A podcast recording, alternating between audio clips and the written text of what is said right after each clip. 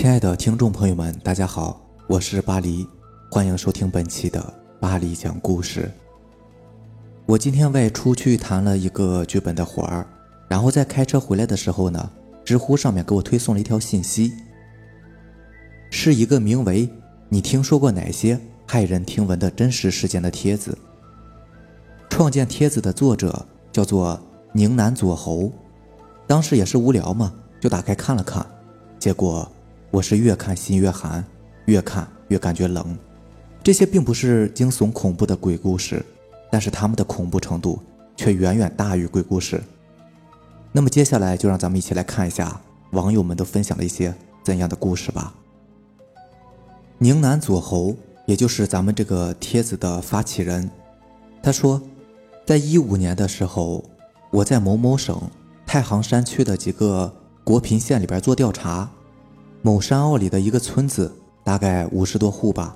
登记的时候，我看到一个身份证号三七一五开头的，是我老家的人，跟我一个县。我很激动啊，没有想到居然在这儿还有老家嫁过来的闺女。作为娘家人，我提出让村长把人叫过来聊聊。村长说这个人来不了。我说怎么了？村长说此人腿脚不方便。我说那我去他家吧。村长支支吾吾半天，说这个人精神不太好，是个疯子，说话谁也听不懂。总而言之，就是不想让我去，问我怎么要去看他呢？我说没事儿，还是去看看吧。村长拗不过我，然后就去了。他是用铁链被绑在东厢房里的一根柱子上的，就像一条狗一样，臭气熏天，屎尿遍地，抱成一团，几乎分不清。质地的可能是棉被的东西，腿是断的，目光近乎于呆滞，嘴里念念有词，一会儿轻声念叨，一会儿大呼小叫，说的什么已经听不太真了，很乱，而且交杂山东、山西方言，唯一听得清的就是“滚”。我用老家话问他：“你是某某县的？”他只是傻笑。村长说他什么都听不懂，也不会说话。是个傻子，没办法，我也只能走人了。迈出大门的那一刻，屋里传出来一句声嘶力竭的呐喊，很清晰，清晰到我有时候做梦都会惊醒。他说：“放俺走吧。”村长说：“她是她丈夫在八几年的时候在外边捡来的疯子，看他可怜，于是就收留了他。可他是疯子，所以就被拴了起来。”那她丈夫可真是个好人呢。我笑了笑说：“八几年的时候，老家兴起了一阵打工潮，不少男男女女跟人去大城市里面打工，其中有为数不少的女的就此消失了。因为带他们去的所谓的工厂的负责人，其实就是人贩子，把这些女人带到外地，像是卖牲口一样卖给一些光棍当老婆，被迫结婚、同房、怀孕。”有的人选择听天由命，或者看着渐渐长大的孩子，仇恨被磨灭干净，于是老老实实的过日子，终老此生。有的人刚烈至极，趁人不备便一头撞死，然后被草草收敛，或者再卖给人做阴婚，获得一个死人价。死的人多了，人贩子会特别叮嘱买家，用绳子五花大绑，绑个几年就不会再有自杀的心了。于是遭到这种待遇的女人就会像是绑贼一样被绑住，或是绑在床腿上，或者是绑在顶梁柱子上，还有一些是跟牛马骡子、牲口绑在一起的，然后每天晚上遭受着强奸或者轮奸。有的会兄弟几个人合伙只买一个媳妇儿，被绑着的女人有怀孕之后选择合作，有的则会被拴一辈子，有的则因为试图假装合作。然后伺机逃跑而被打断双腿，绑得久了人就傻了。这种事在我老家也有很多的，大概那个可怜的女人亦是如此吧，而他们的家人却对此一无所知。这个故事其实特别的扎心。然后我在看这个故事的时候，当时就想到《盲井》那个片子，我不知道你们有没有看过那个电影。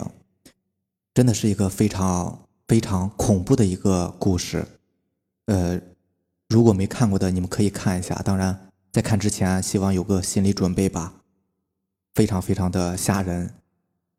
但这种事情其实我也听过不少，但是又能怎么样呢？我们又能做些什么呢？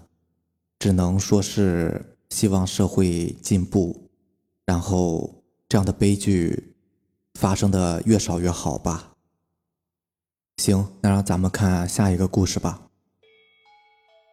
网友依依，他分享说，在十一去五台山的时候，在旅游大巴上碰上了奇怪的一家人，他们自称是婆婆、儿子和儿媳妇。婆婆是一个很慈祥的农村老奶奶，穿着很朴素；儿子看着有点愣，但是一看就是有把子力气的。儿媳妇呢，穿得很潮，大红色的呢子大衣，耳朵上还有一个略显浮夸的耳钉。吃团餐的时候，我们就发现了有些不对的地方。婆婆一直往儿媳妇碗里边倒菜，儿媳妇却从来不会主动夹菜。我们一开始以为是姑娘腼腆，没有想到婆婆冲我们歉意的一笑。孩子小时候烧坏了脑子，不给夹菜的话，自己就只会吃米饭，实在是不好意思啊。后来慢慢熟悉起来，婆婆说，这个姑娘三五岁的时候。父母就离婚了，她是跟着奶奶生活的。没想到她在七八岁的时候发了一场高烧，人就烧傻了。一开始其实没有那么严重，但是她奶奶年纪大了，没有精力也没有耐心，导致她最后连简单的夹菜和洗澡都不会，基本上可以认为丧失自理能力了。十四五岁的时候，奶奶病重，实在是无力照顾他。叫了他爸爸回来想办法，没想到他爸爸想的办法就是把她嫁到山里一位快四十岁的残疾中年人。第二年，他就给对方生了一个儿子。他跟残疾中年人一起生活了七八年，这几年间，他回过一次娘家。当时他抱着爸爸的腿不撒手，他说：“爸爸，我不敢了，你别把我送回去。”没想到爸爸拿起棍子，生生的把他给打昏了。然后捆着送了回去。后来可能是因为他的性价比没有那么高了吧，对方主动把他送回了村里。他奶奶也已经去世了，他虽然不能自理，但是还是知道饿的，所以他只能凭着本能去各家蹭饭吃。他爸爸不堪其扰，于是提出直接送给婆婆做儿媳妇，只要不让她再出来打扰自己就行。然后两个人就领了证。好在这个婆婆是一个好人，她手把手的教儿媳妇如何正常的生活，每天给她洗澡，每天给她喂饭。她也带着媳妇儿去了很多医院，但是大夫结论都是太晚了，没办法救治，只能办个残疾证，最起码生活还是有些保障的。他们之所以出来旅游，是因为婆婆年纪大了，希望在五台山上拜拜佛。好歹能让媳妇儿学会照顾自己。到了山上的时候，媳妇儿显得很局促，走得很快，完全不跟人说话。婆婆说，她之前一直被逼着去捡树枝，所以看见大山就会有些紧张。我是真的没有想到，已经是二零一八年了，还有把人当货物的事情发生，有使用价值就买来，没有价值就送回去。最骇人听闻的是，如果不是婆婆，还算得上是个好人，她会不会循环生孩子没有价值被送回家，然后再送给别人？仅仅是因为她只是一个傻子吗？仅仅是因为她爸爸不想照顾她，就因为她丧失了人的本能，她就能被亲爹当成动物一样贩卖吗？如果婆婆不给她办领结婚证、残疾证，她会不会一辈子都这么默默无闻的被转手下去呢？不过令人暖心的是，旅行的第二天，因为景区人员过多，我们的大巴无法到达预定地点，只能选择徒步两公里前行。婆婆年纪已经大了，很快落在了队伍的后面。婆婆很着急，一直在催我媳妇儿跑得太快了，自己跟不上，希望我能跟上媳妇儿。她跑得太快了，千万别让她脱离了大部队。没想到的是，媳妇儿却主动的。走得慢了些，踌躇了很久，最终还是过来扶住了婆婆。婆婆眼睛一下子就红了，连个夹菜都不会的小姐姐，居然主动搀扶了婆婆。婆婆连声说：“菩萨保佑，菩萨保佑，她会搀着我了，她肯定也能自己吃饭。”菩萨也好，婆婆自己行善也罢，只希望这个前半生已经受尽苦难的小姐姐，将来能够越来越好吧。网友李小猫说：“九十年代，我们一家还住在我爸单位分的单元房里面，楼上楼下都是他的同事。我家楼下有一对儿比父母还要年轻一些的小夫妻，带着一个。”比我稍小的小女儿，那个阿姨对所有人都很好，尤其是对小孩子格外的温柔。有一年冬天，阿姨和几个同事一起开车去邻市出差，因为事情紧急，半夜上了高速，没有想到却出了严重的车祸。他们的车从高速上撞了出去，掉在路基下面的干河床里，周围很黑，来往车辆又很少，再加上。相撞后，货车司机逃逸，这导致他们的车直到第二天天亮的时候才被发现。睡在后面的阿姨和另外一位女同事被甩出了好远，所有人都死了。但是被发现的时候，他们身上的皮衣、皮鞋、毛衣、值钱的财物全都不见了。阿姨被扒的只剩下贴身的衬衣，耳朵上戴的耳环是被硬生生的拽下来的。耳朵被扯了一个大豁口，流了很多血。后来发现，除了司机和副驾驶是当场死亡的，阿姨和另外一个被甩出去的女同事周围是有挣扎过的痕迹的。他们在事故发生以后还活着，后来是被活活冻死的。雪地上的几排杂乱的脚印显示，有人从几百米外的村子来到这个区域，又回去了。警察去村子里边走访，大家都说。晚上什么也没有听到，什么也不知道。当天晚上，那个路段没有接到任何报警电话。我无法想象他当时经历了怎样的绝望、剧痛，让他动弹不得。但也许还能发出点声音呼救。过了一会儿，来人了，他以为有救了，可是这个人冷漠而粗鲁地扒下了他的大衣、鞋子，拽走了他的耳环、项链和婚戒，然后走了，把他留在那里。一点一点的冻僵了。我到现在都记得告别式上，她的老公，一米八几的汉子，抱着一脸茫然的女儿，瘫在地上哭得站不起来。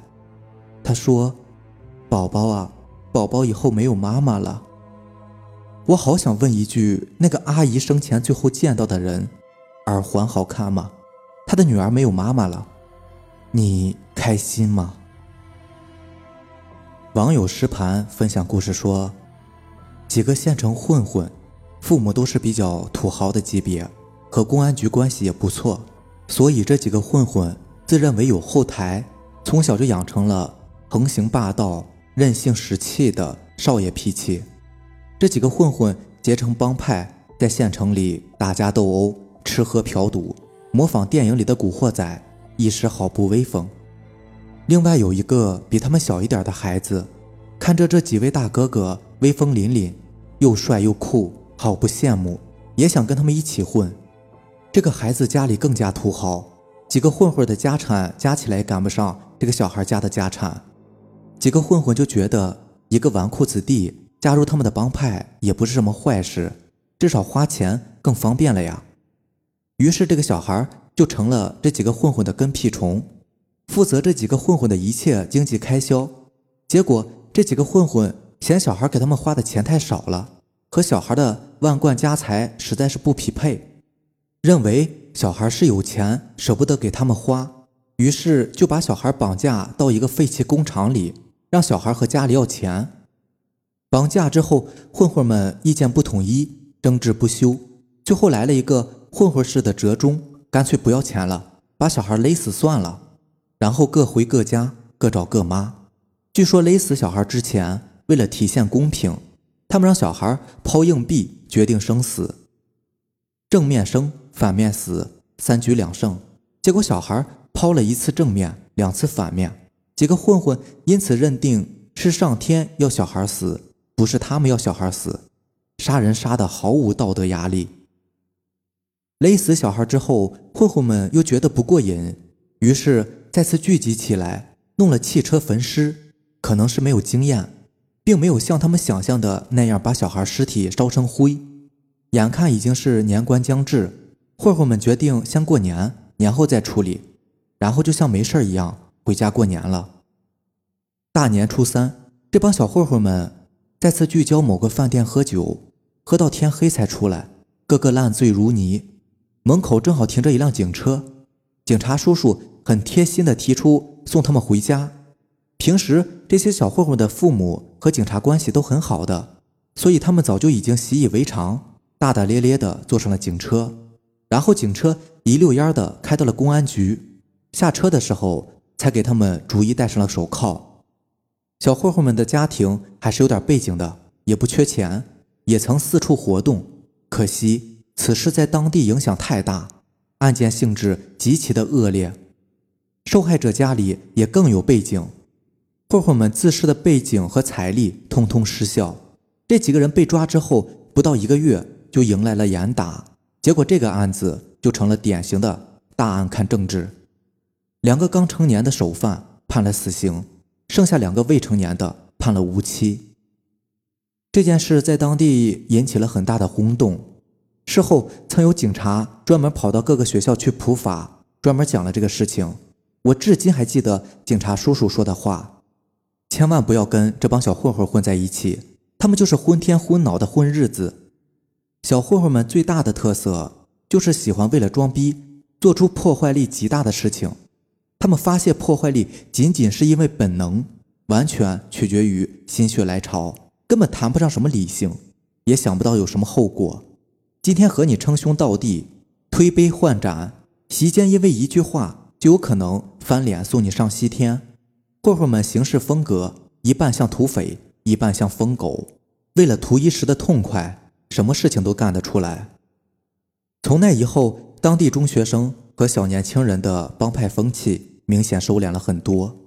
也奉劝那些喜欢坏男孩、觉得小混混很酷的小姑娘一句：混混们并不是什么英雄。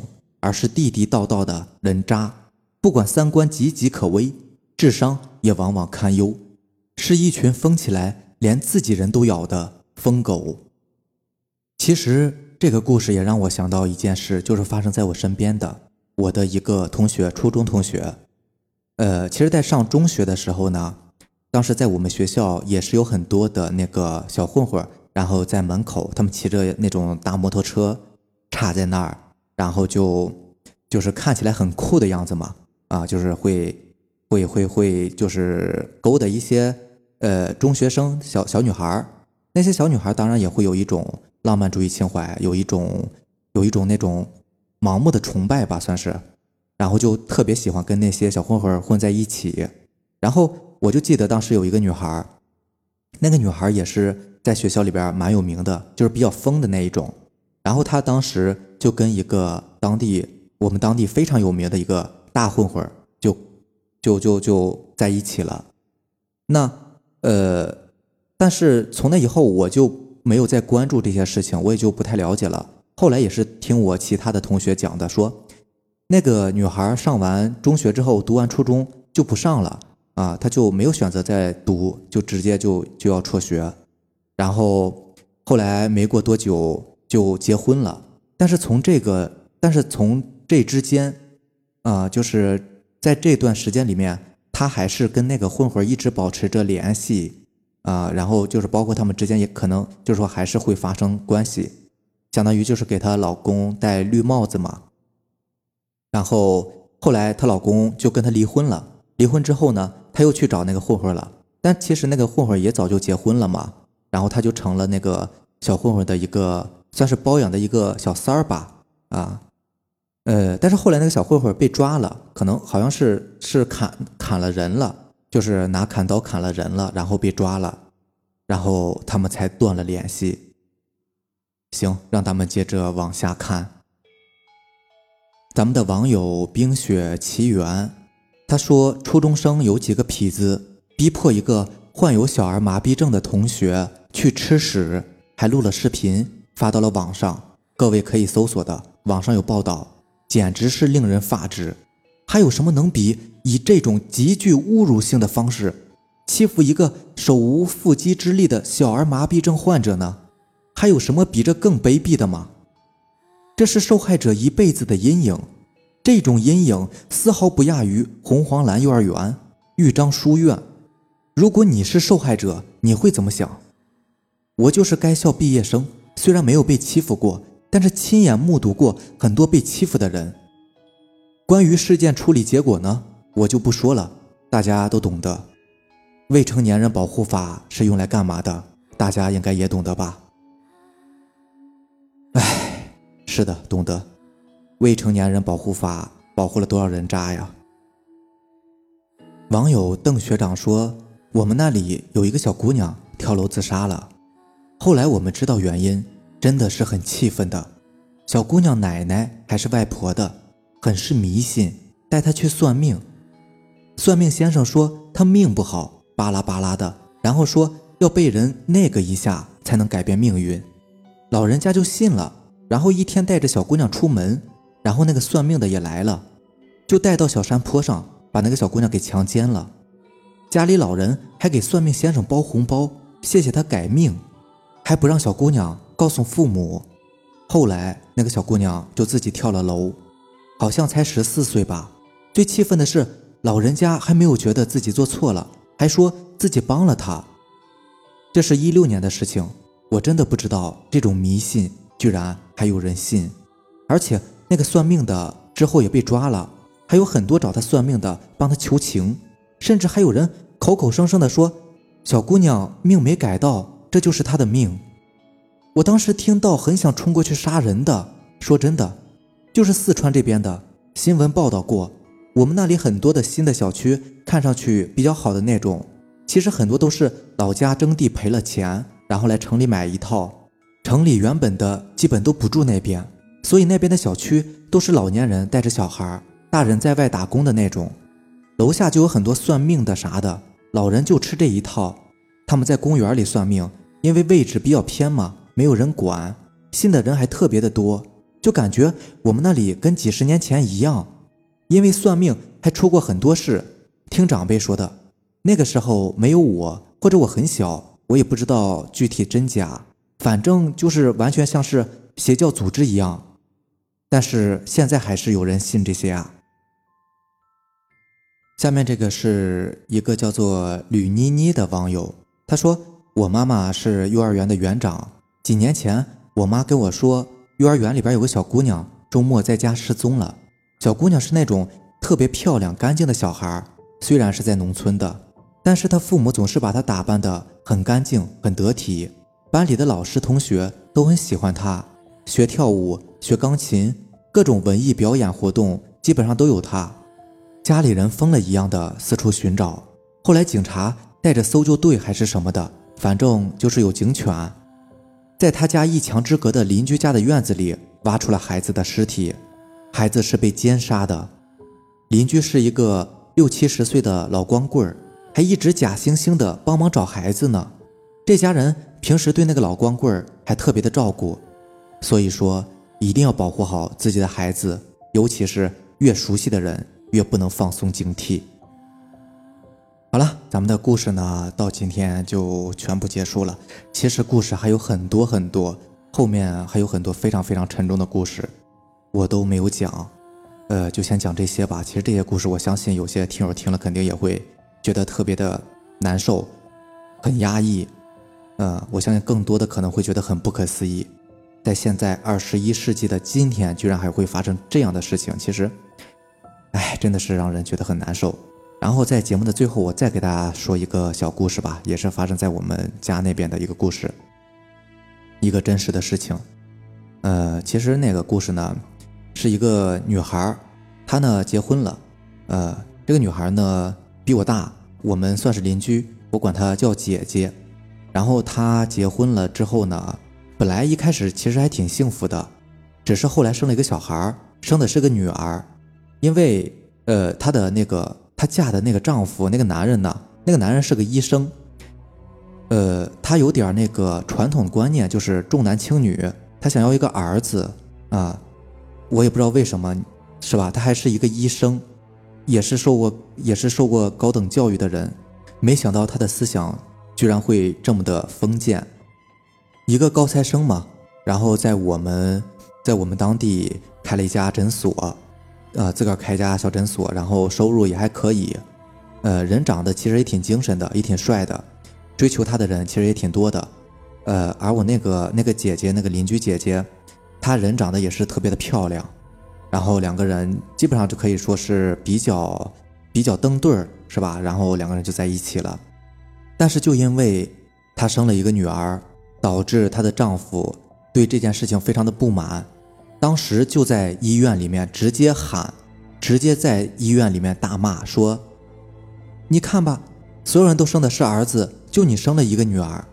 因为当时生孩子的不止不止他一家嘛，还有很多跟他同一天生孩子的啊。那天应该是那个医院一下出生了出生了得有个好几个孩子啊，可能得有个。”六七个孩子，然后都是儿子，只有他们家是个女儿，所以那个丈夫就很生气，然后直接就在医院里边喊说：“别人生的都是儿子，就你生了一个女儿。”这话从从这样的一个一个知识分子的嘴里面讲出来，其实我是真的非常的诧异。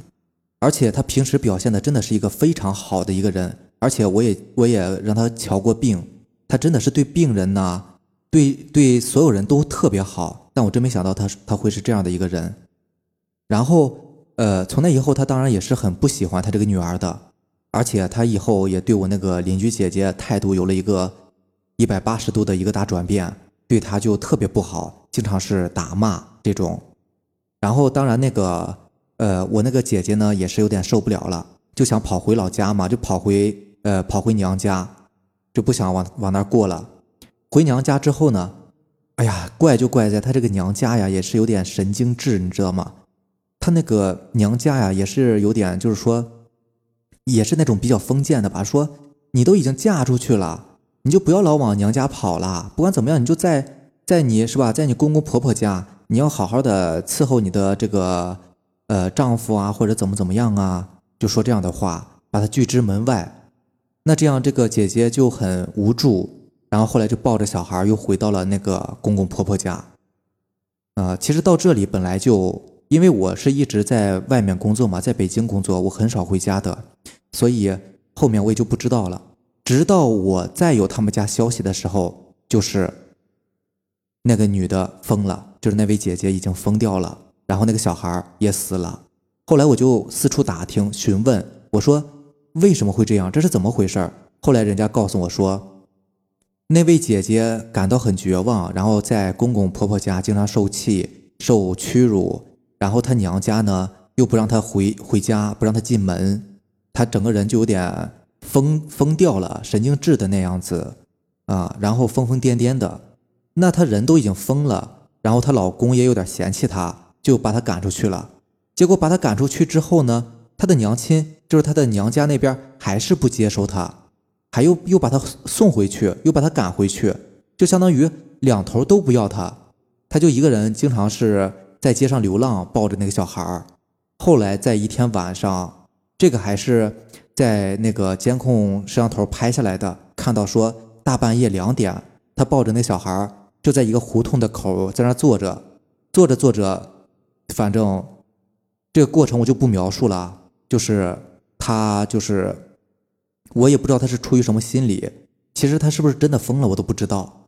最起码我跟曾经跟他沟通过，就是我叫他姐姐，他还是能够冲我微笑，然后很开心的答应我的，就是给我的感觉他好像并不是疯子。但是我不知道为什么所有人都说他是疯子，然后最后他就是对他把那小孩给杀掉了，就在一个胡同口把那小孩给活活的掐死了。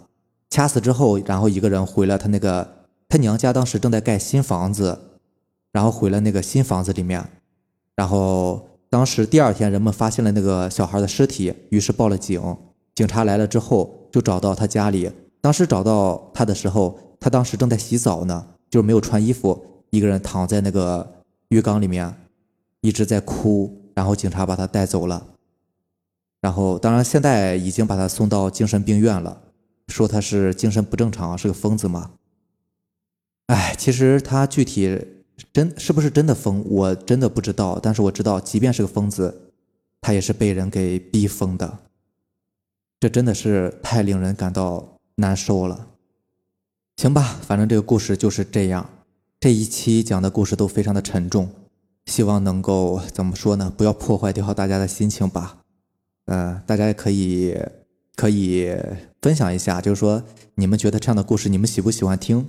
其实这样的故事呢，一个是它很沉重，但是不知道为什么，我个人还又特别想，就是特别我还我自己又特别喜欢这种故事。